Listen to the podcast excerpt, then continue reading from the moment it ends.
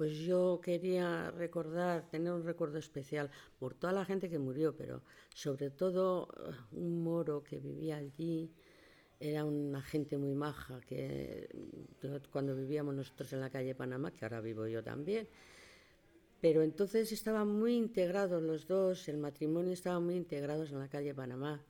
y todos lo queríamos, aquel hombre, y la mujer también, estuvo después muchos años, pero él murió. Y yo me acordaba cuando pasó aquello, lo primero que se me acordó, yo a José María no le conocía entonces, pero vamos, le conocía a él de allí, aquel moro. Y bueno, cuando vi aquello, digo, bueno, aquí no quedó ni... Eso fue todo.